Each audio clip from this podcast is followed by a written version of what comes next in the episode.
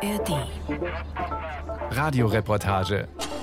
Authentisch, lebendig, nah dran. Ein Podcast von Bayern 2. Ein zur Abwechslung mal trockener Mittwochvormittag in Mindelheim. Die Schülergruppe, die sie betreuenden Lehrer und ich treffen uns auf der Schwabenmiese, zu Fuß eine knappe Viertelstunde von der Schule entfernt.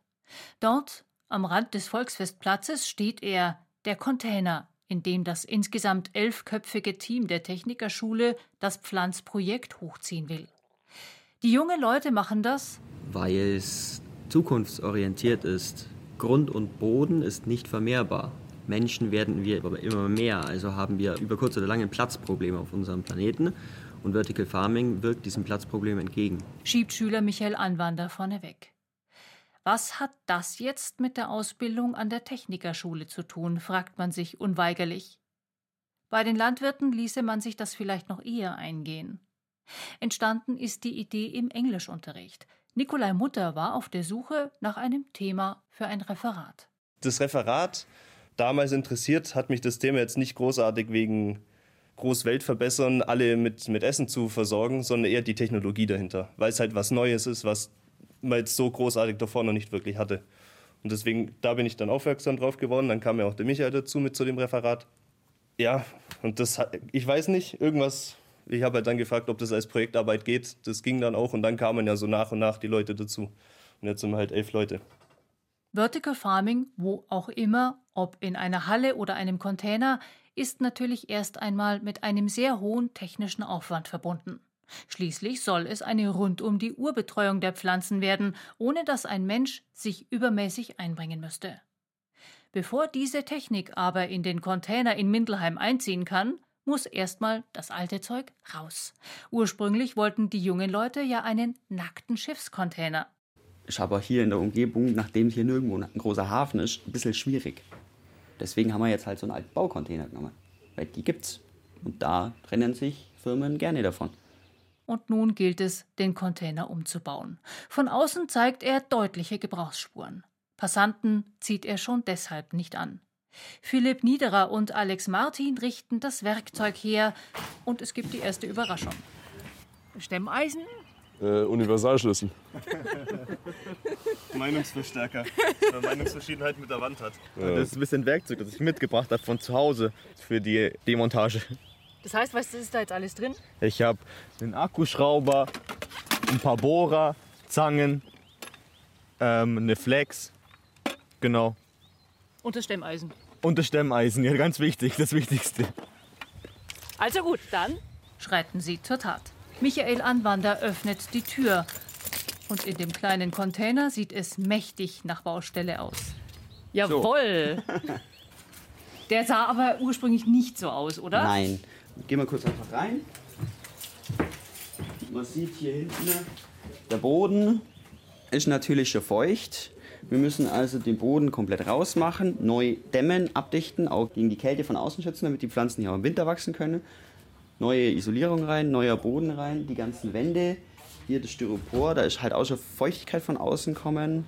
Also Elektrik und dergleichen ähm, war auch noch alles drin? Ja, da haben wir schon äh, angefangen, das Zeug rauszubauen. Hier war auch vorhin noch eine Heizung, war glaube ich, oder was, eine Klimaanlage. Die haben auch rausgebaut. Also es ist eigentlich schon der Großteil weg. Die ganzen Aluleichen sind ja schon weg, die ganze Elektrik ist schon weg. Es fehlen eigentlich nur die Wände, Decke und Boden. Also die Hauptaufgabe. Sie fackeln nicht lange, die Aufgaben sind schnell verteilt. Es gilt zunächst, das Styropor von den Wänden zu trennen, Bretter und Co. abzuschrauben, den Müll sorgsam zu trennen und auf den Wertstoffhof zu fahren. Es soll ja auch ein umweltschonendes Projekt sein. Die Gefühle sind momentan eher gemischt, geben Dunja und Nikolai zu.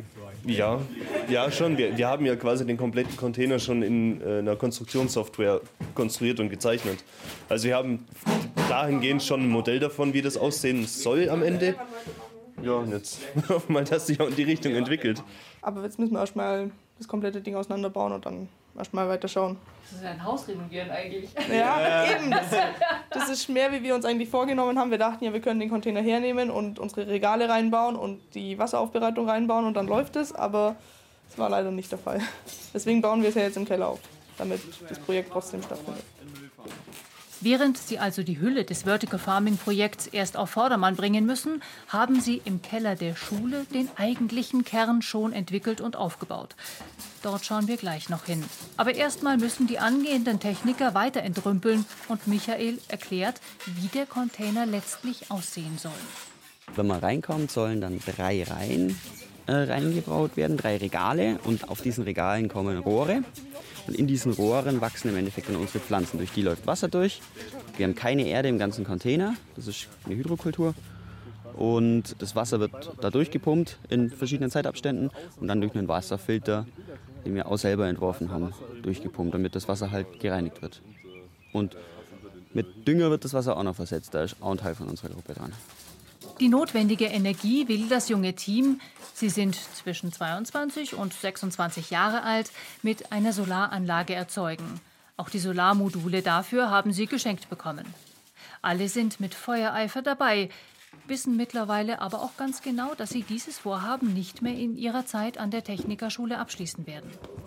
Die Vollendung und vor allem den erfolgreichen Betrieb werden sie den nachfolgenden Jahrgängen überlassen müssen. Egal, Während drinnen Stemmeisen und Akkuschrauber zum Einsatz kommen, schaut sich Alex die Außenwände genauer an und bringt so nebenbei ein weiteres motivierendes Argument an. Die ursprüngliche Idee am Anfang war, dass man für die in Uganda nur so eine Art Tröpfchenbewässerung macht. Und daraus hat sich so die Idee ein bisschen verselbstständigt, dass man so einen Container eben bauen könnte. Uns hat eigentlich am meisten, glaube die Herausforderung angesprochen, einfach, dass man was machen kann. Was es ist ja eigentlich nicht so ein übliches Schulprojekt. Also so die letzten Projekte, was die Schule hatte, waren irgendwie so ein Rubik's Cube Solver. Ähm, ein 3D-Drucker hat man auch mal gebaut, aber so in dem wirklichen Ausmaß, dass man sich einen Container anschafft und an dem anfängt, sich äh, was zu überlegen und auszubauen. So, das gab es eigentlich noch nicht. Und das Thema an sich ist auch sehr modern und eigentlich was Wichtiges, was auch für die Zukunft sehr interessant ist. Es stellt sich heraus, dass die Berufs- und Technikerschule Mindelheim schon seit Jahren ein Partnerprojekt in Uganda betreut. Karl Geller, einer der Projektlehrer und Schüler Michael Anwander erklären, warum gerade der Pflanzcontainer interessant für die Zusammenarbeit mit der Partnerschule ist. Die ganze Sache war äh, zunächst mal so gedacht, dass wir einen Parallelcontainer in Afrika aufbauen und entsprechende Untersuchungen machen, was die Pflanzen anbelangt weil wir einfach die Unterschiede herausarbeiten wollten, wie Landwirtschaft in Afrika funktioniert und wie Landwirtschaft in Deutschland funktioniert. Also das ist ein Punkt. Langfristig ist es natürlich so, wenn wir hier so einen funktionierenden Prototypen haben, ist das eine Technologie, die man vielleicht in Uganda anwenden kann. Und dann gerade an der Stelle, wo es gebraucht wird, verwenden kann. Wo es, wo es wirklich gebraucht ist, weil die Umweltbedingungen da halt nicht ganz so günstig sind wie bei uns. Mitte Juli will eine 17-köpfige Gruppe der Mindelheimer Schule der auch Michael angehören wird, nach Uganda fliegen. Landwirtschaftliche Projekte sollen dort ebenso umgesetzt werden wie die vorbereitenden Arbeiten für den Pflanzcontainer.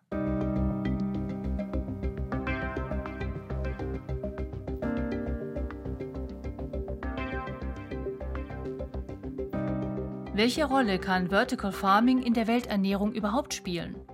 Ein Anruf bei St. Holt Asseng soll das klären. Asseng leitet das Hans-Eisenmann-Forum für Agrarwissenschaften an der Technischen Universität München und betreut federführend den Forschungsschwerpunkt Vertical Farming. Erprobt wird das in Räumen in die Höhe pflanzen schon weltweit. Vorreiter sei Singapur, aus reiner Notwendigkeit, weil es dort schlicht an Flächen fehlt, erzählt Asseng. Schon seit rund zehn Jahren wird dort an der Pflanzmethode geforscht. Weil es eben so viele Vorteile hat kann man sich das überlegen, macht das endlich überall Sinn? Man kann die Sachen hinbauen, wo man viel billige, nachhaltige Energie produzieren kann und eben Druck von der Landwirtschaft herunterzunehmen, um nachhaltiger Landwirtschaft zu betreiben, um mehr Biodiversität zu erlauben. Insbesondere der arabische Raum sei infolge des russischen Krieges in der Ukraine und der wegbrechenden Getreidelieferungen interessiert an der Anbautechnik. Denn was es hierzulande noch sehr teuer macht, ist dort im Überfluss vorhanden. Solarenergie. Wasser ist aber wiederum Mangelware. Beim Vertical Farming wird aber nur ein Bruchteil des Wassers wie im herkömmlichen Landbau benötigt, weil es zirkuliert und wieder aufbereitet wird. Ein Beispiel wäre Ägypten. Die schaffen das gerade, die Hälfte ihres Weizens selber zu produzieren. Im Moment ist man so weit, dass man Grundwasser, Reserven angeht, wo man weiß, dass die nur 20 Jahre, vielleicht 25 Jahre halten. Man ist sich der Sache ganz klar dort bewusst, dass das funktioniert nicht, was wir hier machen. Das ist alles nicht nachhaltig.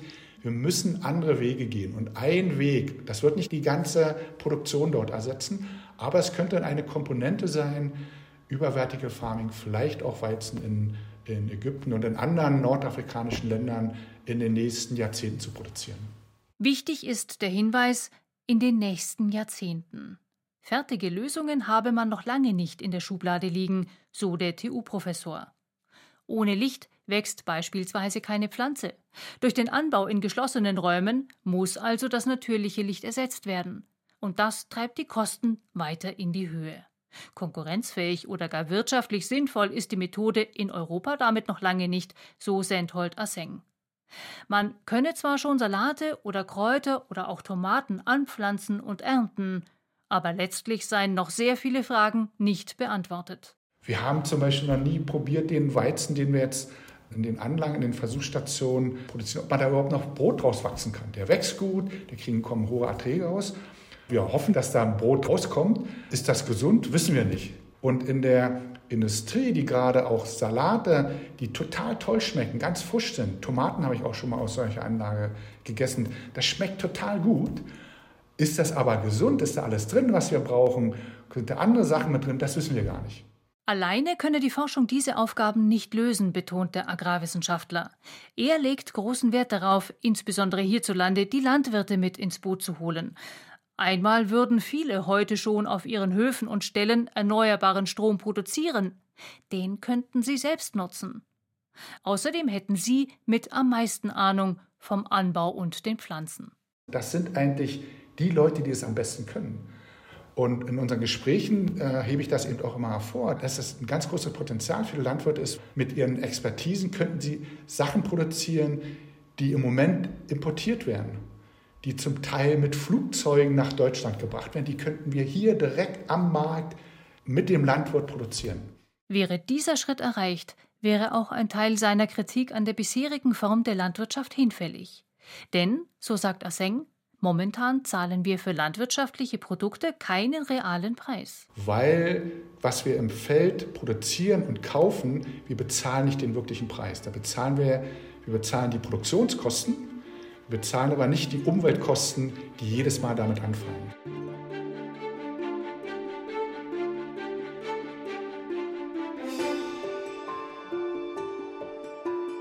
Bei der Lösung der technologischen Herausforderungen sind natürlich die Techniker aus Mintelheim ganz vorne mit dabei. Während ein Teil der Projektgruppe also noch den Container entrümpelt, haben sich Michael Nikolai und Dunja auf den Weg in die Schule gemacht, dorthin, wo der Modellaufbau ihres Vertical Farming Projekts steht. Michael kümmert sich vor allem um das Bewässerungssystem und den Wasserfilter. Dunja und Nikolai um die Pflanzen. Das war am Anfang, das war komplett neu. Ich meine, wir haben alle technische Berufe gelernt, Industriemechaniker, Produktdesigner, Zerspannungsmechaniker. Wir hatten von Pflanzen vielleicht außer aus dem privaten Bereich eigentlich keine Ahnung. Wir hatten auch am Anfang ein paar Rückstöße, weil unsere Pflanzen nach und nach immer wieder vertrocknet sind und wir dachten wirklich, das wird nichts. Und irgendwann, da ist doch mal was gewachsen und das war wirklich so ein kleiner Erfolg. Das war, glaube ich, kurz vor Weihnachten. Es hat drei Monate gedauert, bis überhaupt mal was gewachsen ist. Durch Versuch und Irrtum, Trial and Error, tasten sie sich Stück für Stück vorwärts und haben mittlerweile auch Erfolg. Die Spinatpflänzchen wachsen. Dazu hat die Gruppe handelsübliche Kunststoffröhren, die bei jedem Hausbau verwendet werden, besorgt, alle paar Zentimeter ein Loch aufgebohrt und Pflanzenkörbchen eingesetzt. Über das durchfließende Wasser wird der Spinat mit allem versorgt, was er braucht. Die Rohre sollen im Container in Regalen neben und übereinander angeordnet werden. Wir haben auch überlegt, wie wir es anbauen, ob wir es wirklich in Wasser anbauen oder ob wir Erde nehmen, weil Erde kennt ja eigentlich jeder oder ähm, Kokoserde gibt es ja noch und ich weiß gar nicht, was wir noch alles für Ideen hatten und sind aber letztendlich doch beim Wasser blieben, einfach weil es keinen Dreck macht, weil es umweltfreundlich ist, weil wir dadurch einen geringen Wasserverbrauch haben und anscheinend funktioniert es auch. Wir waren auch ein bisschen skeptisch am Anfang, aber nach mehreren Versuchen und durch unseren Dünger mittlerweile auch funktioniert. Es funktioniert aber auch nur, weil das Team deutlich mehr Arbeit und Energie in das Projekt steckt als üblich. Wie viel Zeit sie schon alleine in die Recherche gesteckt, wie viele Internetseiten sie aufgerufen und studiert haben, können sie heute gar nicht mehr beziffern. Zumal der Aufwand generell deutlich höher ist als jemals vermutet. Das Kleinvieh macht halt auch Mist.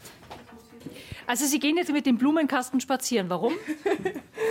wir wollten das Rohr gerade sauber machen, weil wir haben ähm, am Anfang, als wir diesen Prototypen hier gebaut haben, versucht, einen Dünger selber herzustellen.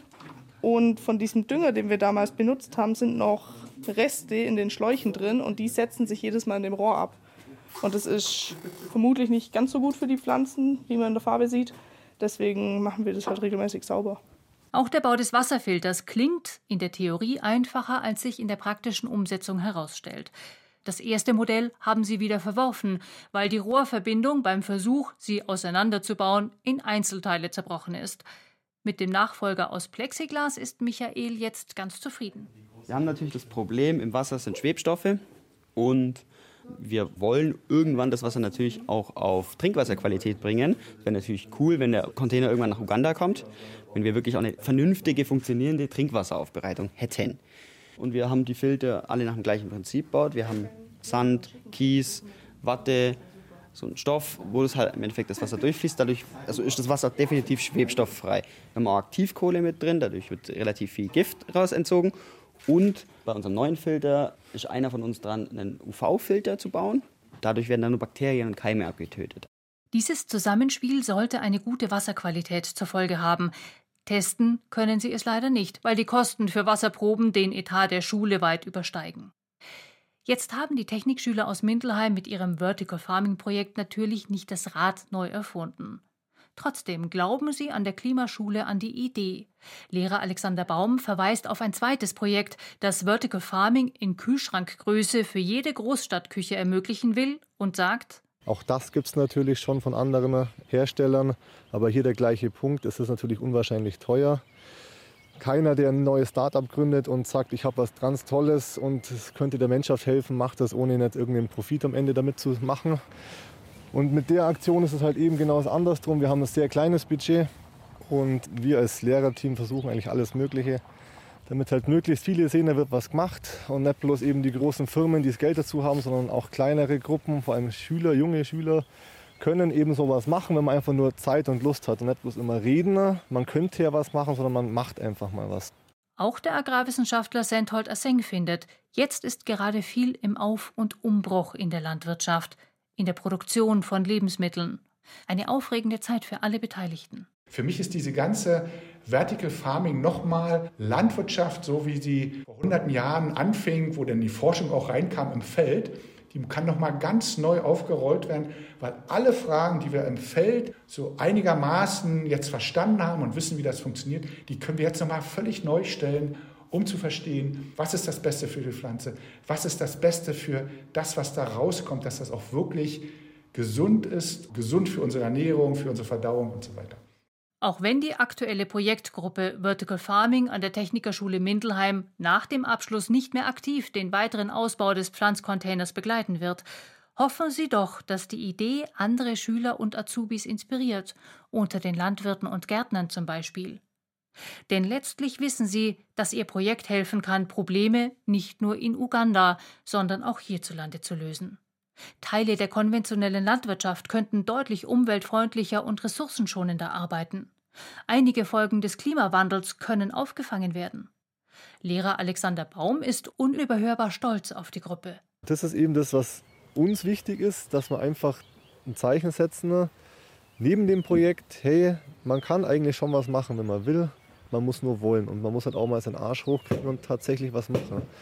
Weil geredet wird viel. Dafür haben wir andere, die dafür bezahlt werden, dass sie reden, reden, reden. Und es gibt auch welche, die halt einfach genau das Gegenteil machen. Die besprechen sich kurz und dann wird angepackt und wenn sie vor ein Problem stehen, wird es gelöst oder eben guckt, wie man das umgehen kann. Und ob man nun das Vertical Farming Projekt in groß, also mit einem Container, oder die kleinere Variante der zweiten Projektgruppe im Kühlschrankformat betrachtet, Unterm Strich kann es nur funktionieren, wenn nicht nur die Produzenten, sondern auch die Kundschaft, also die Verbraucher mitziehen. Die jungen Leute sind keine Klimaaktivisten, aber sie wissen, dass es wichtig ist für die Zukunft. weil wir ja weniger Fläche haben, irgendwann keine Nahrungsmittel mehr haben, wenn wir es nicht umsetzen werden. Weil auf kurz oder lange Sicht die Agrarwirtschaft draußen einfach nicht mehr funktioniert, wenn es zu heiß wird. Wir haben wenig Wasser, so brauchen wir wenig Wasser und es wird einfach nicht verschwendet auf den Feldern.